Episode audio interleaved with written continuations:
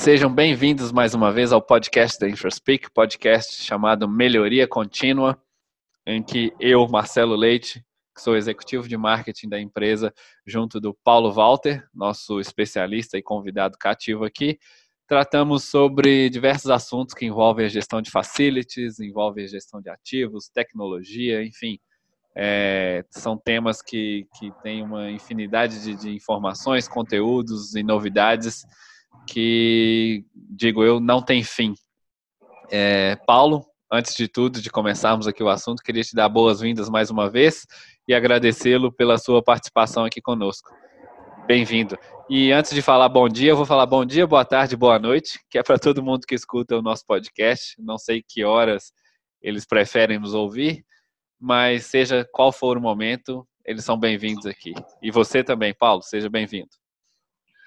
Bom dia, Marcelo, e a todos os nossos ouvintes aí, é, muito obrigado pela, pela oportunidade, a você pela oportunidade da participação aqui, é, dessa gravação de conteúdo que tem sido uma satisfação, e agradecer a galera que, que nos acompanha, né, um número crescente de gente que está disposta a nos ouvir, e o retorno começa a acontecer. Fico muito feliz que a nossa melhoria contínua esteja chegando a, a tanta gente a, a periodicidade com que a gente está gravando vai ser modificada de acordo com essa audiência. Eu acho que vamos ter que é, ter uma maior quantidade de, de, de, gravações semanais, pelo que eu ando ouvindo e lendo aí nas nossas redes sociais. É isso Obrigado mesmo. pela oportunidade. E aí, como sempre, pergunto eu, qual é o tema de hoje, Marcelo?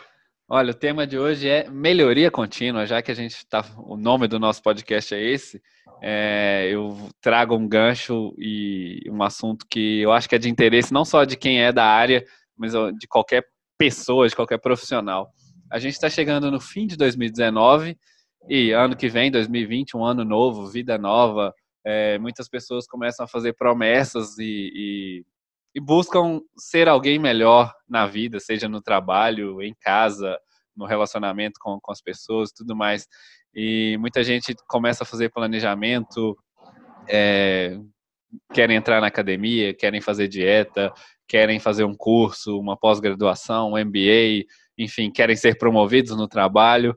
E o tema que a gente vai abordar hoje é este, muito também voltado para os profissionais de, de facilities, de instalações, que é como evoluir na carreira, como uh, implantar ou ter constantemente a melhoria contínua na carreira, como subir um degrau ali de quem hoje está entrando no mercado, né? Nós temos muitas pessoas jovens, a geração 2000 aí começa a entrar no mercado, temos profissionais já mais estabelecidos que estão há anos na carreira, temos pessoas mais velhas também que estão há um bom tempo.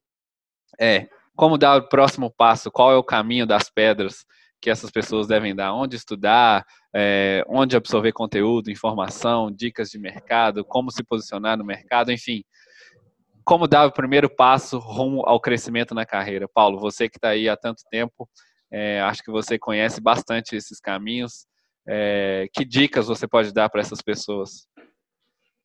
Olha, Marcelo, é, esse tema seu aí, eu acho que tem 7 bilhões e um pouquinho mais de pessoas no mundo inteiro Sim. e gostaria de ter é, uma visão concreta sobre isso aí.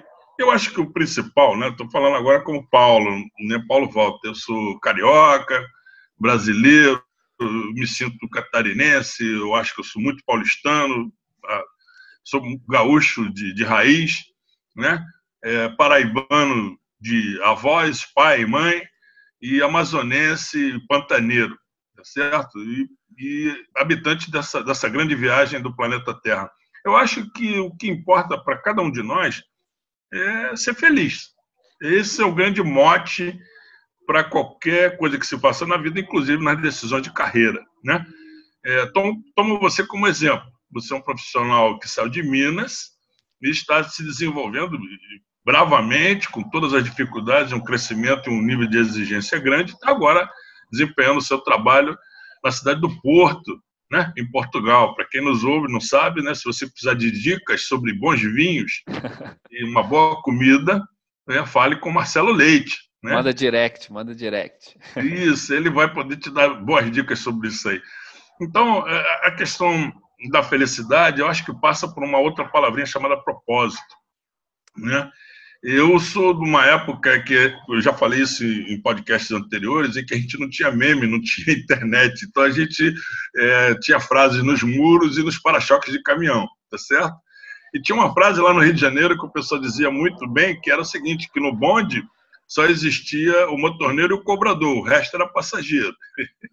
A vida é assim, né? É um grande bonde e que a maioria de nós é, é passageiro, né? Eu também tenho um, outro meme que trago comigo desde a época do serviço militar, que, que diz que é, no navio existem dois tipos de, de pessoas: aquelas que levam o navio e aquelas que o navio leva.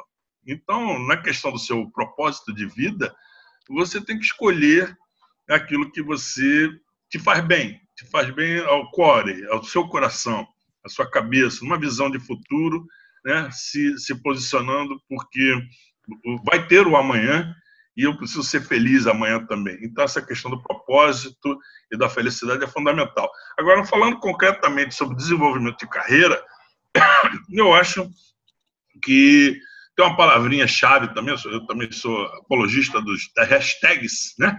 E a hashtag, que é a palavrinha chave, que, que, que para mim é extremamente importante, que se chama curiosidade. O bom profissional, não importa se ele é um mecânico, se ele é um coordenador, gerente ou diretor, quanto mais curioso ele for, mais chances ele tem de aprender e se renovar, se reinventar e estar apto a ter a possibilidade de, de é, aproveitar as oportunidades que a vida nos oferece. Né? Ou, pelo menos, superar as dificuldades que também aparecem. Então, eu diria para você que essa questão da curiosidade é fundamental. Você veja, vou dar meu exemplo aqui. Eu comecei com esse negócio de internet, eu sou um profissional da área de gestão de, de ativos, manutenção, são anos e anos, décadas trabalhando nisso aí. Mas, em 1998, uma noite, me deu vontade de fazer xixi, eu fui no banheiro e pensando na hora de fazer xixi, poxa, esse negócio de domínio da internet é um negócio interessante. E, e no dia seguinte eu fui lá e registrei o domínio manutenção.net. Sete anos depois eu criei um site chamado manutenção.net. E a internet não tinha nem, nem de longe toda essa potência, toda essa abrangência que temos hoje. Era tudo mato, né, como todo mundo gosta de dizer. Como é que é? Não, não, não entendi. Né, é, era tudo mato, que todo mundo fala hoje. Na minha época era tudo mato. Hoje em dia está aí com tudo. Exatamente. Então, quando o futuro chega, ele já chega te cobrando coisas que você deveria ter feito no passado. E eu diria que para você ter o desenvolvimento da sua carreira, é importante ser curioso. Você tem que dedicar uma boa parcela do seu tempo aprendendo coisas novas, entendendo como elas funcionam e para onde vão as tendências, não só de mercado, mas as, as tendências comportamentais é, das pessoas. Porque, no final das contas, tudo que se faz nessa vida é para atender pessoas. Ninguém constrói um, um parque eólico para gerar energia. As pessoas, se constrói um parque eólico que alguém lá na ponta vai precisar de energia elétrica para tomar um bom banho quente. Entendeu? É, sim é aquele foco na buscar uma solução para um problema, né? Eu acho que é, é a premissa de todo empreendedor de sucesso hoje. E talvez se você tem um problema pessoal, resolver, buscar a solução para resolver o seu problema já é o início para isso. Né? A partir do momento que você começa a buscar essas soluções, você automaticamente desperta o seu instinto de curiosidade, né? Para ir atrás daquilo que você quer, voltando ainda mais naquele, no que você começou a falar, com o seu propósito, né? Se você tem um problema, você tem um propósito para ele e, e, começa dentro de você mesmo aquela coisa de é, eu vou atrás do que eu quero, do meu objetivo para cumprir o meu propósito.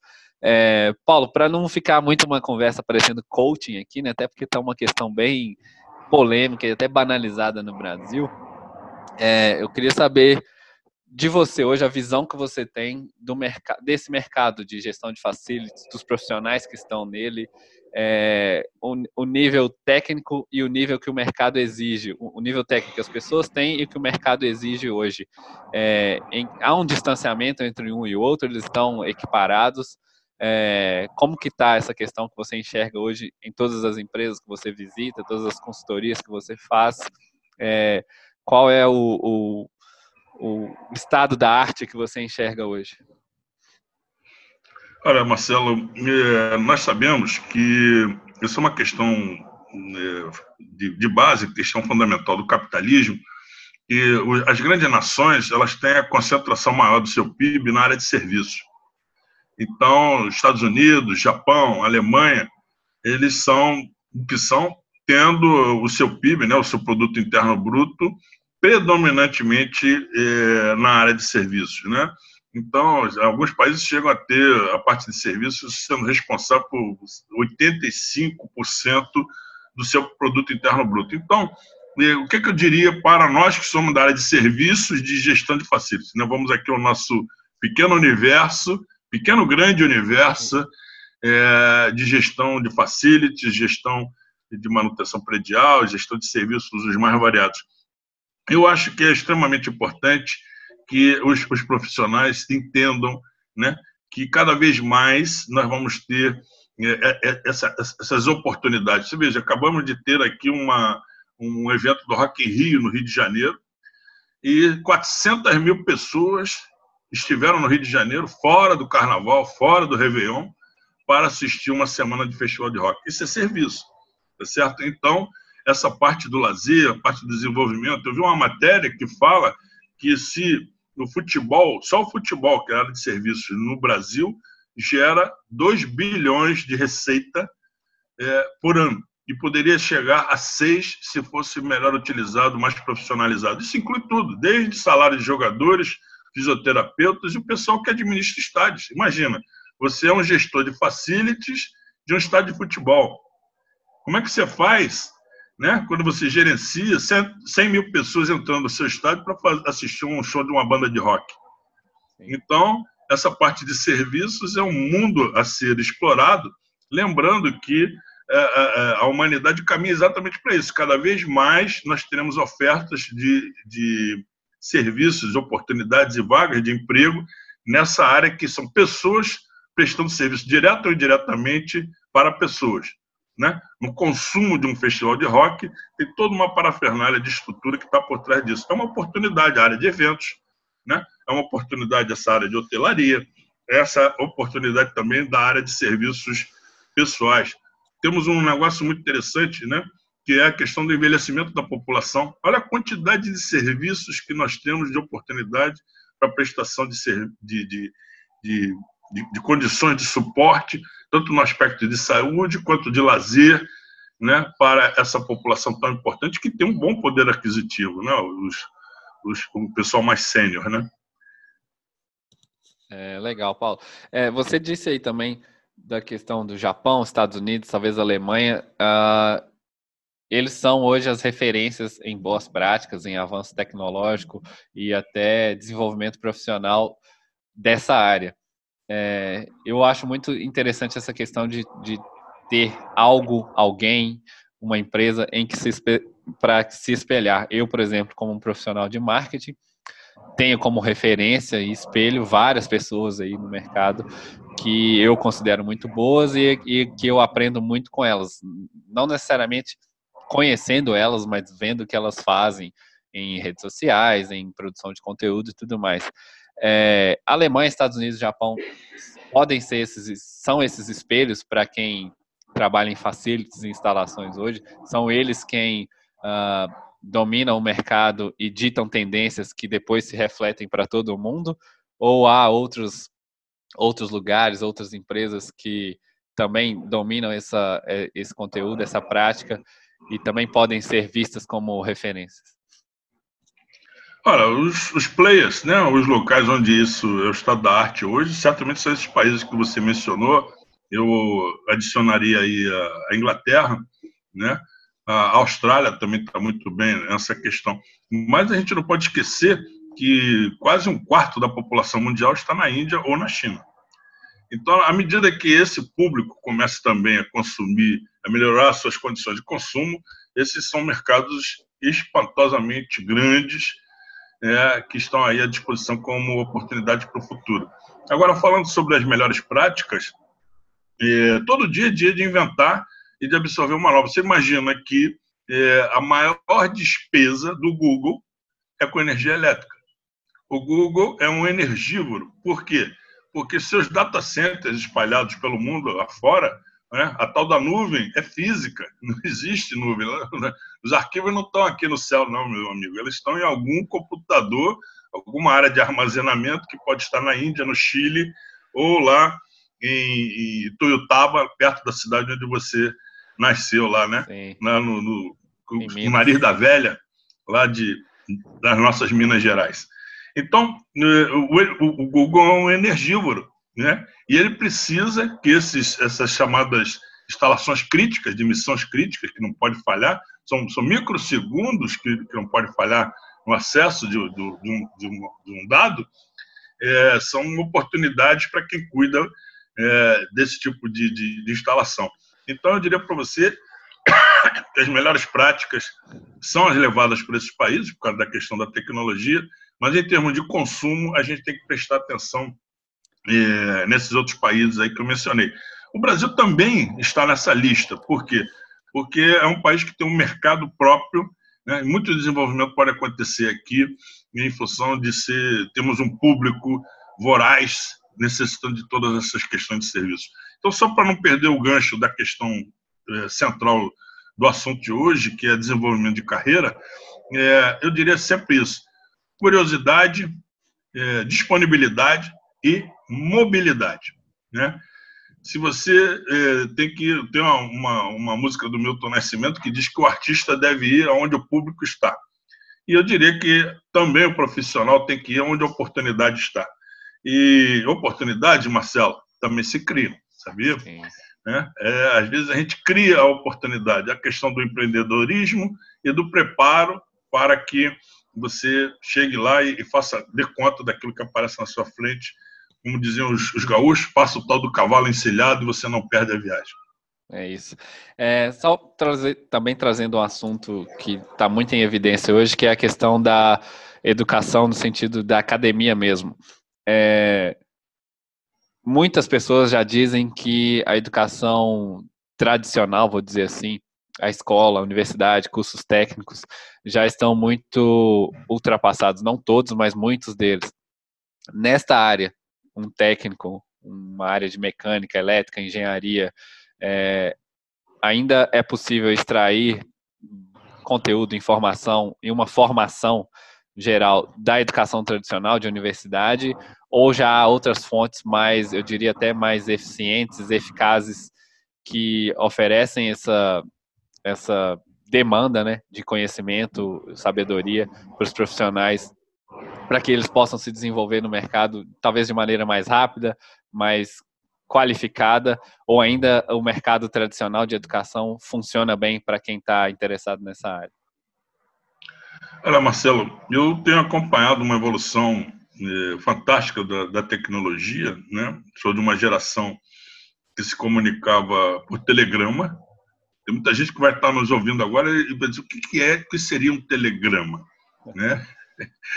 Eu diria que é era um WhatsApp em papel. Demorava um pouquinho mais para você mandar e com certeza demorava um pouquinho mais ainda para receber. Se você fosse responder, é, o negócio demorava mais ainda. Mas, de qualquer forma, essa evolução da tecnologia, o que, que ela aponta? Ela aponta o seguinte, que a gente não pode descartar nada. Né? Ontem eu estava assistindo um vídeo, eu sou um interessado, um curioso constante sobre tecnologia e novidades, e falava o vídeo sobre operações robóticas. Né? Nenhum cirurgião, nenhum cirurgião vai ser um bom usuário de robótica se ele não tiver feito o teste da caixinha de sapato. Né? Os primeiros testes que você faz usando um bisturi, você fecha uma caixinha de sapato de papelão, bota lá dentro um tomate, uma maçã e através de duas pinças, manualmente você faz o corte da fruta que está lá dentro. É assim o primeiro treino que você faz de um cirurgião. Então, enquanto ele não tiver tido aquele contato físico com a situação, ele nunca vai poder atingir o estado da arte do ponto de vista remoto. Essa é a minha opinião. Por quê? Porque essa sensibilidade que só os seres humanos têm poderá ser transmitida para algum tipo de composto, algum tipo de equipamento. Então, na questão da educação, a educação à distância, né, com a formalização usando as redes sociais, a internet para fazer cursos, absolutamente a favor, porque são a questão da otimização da única coisa que a gente não pode administrar, que passa, que é o tempo. Porém, é, a vivência, né, a vivência em loco, do contato físico com, com, a, com os, as pessoas, com as instalações, isso sempre será imprescindível na nossa atividade de gestão de ativos. Eu acho que, eu acho não, tenho certeza que os melhores profissionais, aqueles que são mais desejados pelas empresas, são aqueles que sabem exatamente isso, lidar com as pessoas em todos os formatos, seja remotamente, seja pessoalmente, mas principalmente que tem essa visão do, do bom relacionamento. Eu, ainda dentro do nosso centro aqui, melhoria contínua, gestão de ativos, gestão de facilities, carreira, que é o nosso tema de hoje. Preste atenção nas pessoas. Perfeito. Acho que nem vou dar continuidade, não. Acho que encerrou. É, essa foi a cereja do bolo para encerrar. E eu acho que talvez as pessoas terem como um ponto de orientação. A mensagem foi muito bem dada por você, Paulo. É, eu acho que eu vou, acho não, vou encerrar por aqui esse episódio. Terminei até que meio sem palavras, porque achei uma mensagem muito bonita. E, e é isso. Eu queria agradecer para todo mundo que estava aí nos ouvindo. É, continue ligado, a gente vai continuar com o podcast aqui semanalmente, sempre com o Paulo, trazendo essas é, peças de sabedoria que ele sempre traz. E espero que você continue engajado conosco, nos mandando mensagens, sugestões, dúvidas, é, não só para mim via blog da InfoSpeak, redes sociais, mas também para o Paulo no, nas redes sociais dele, no blog dele e tudo mais. A gente está por aí disponível e sempre de ouvidos abertos para quem quiser nos perguntar qualquer coisa. Paulo, muito obrigado e até o nosso próximo episódio. Um grande abraço. Marcelo, muito obrigado. Obrigado, galera, pessoal que nos escutou até aqui. E vamos em frente. Todo dia, toda hora, melhoria contínua. Obrigado, um grande abraço, Marcelo. É até mesmo. a próxima. Tchau, tchau.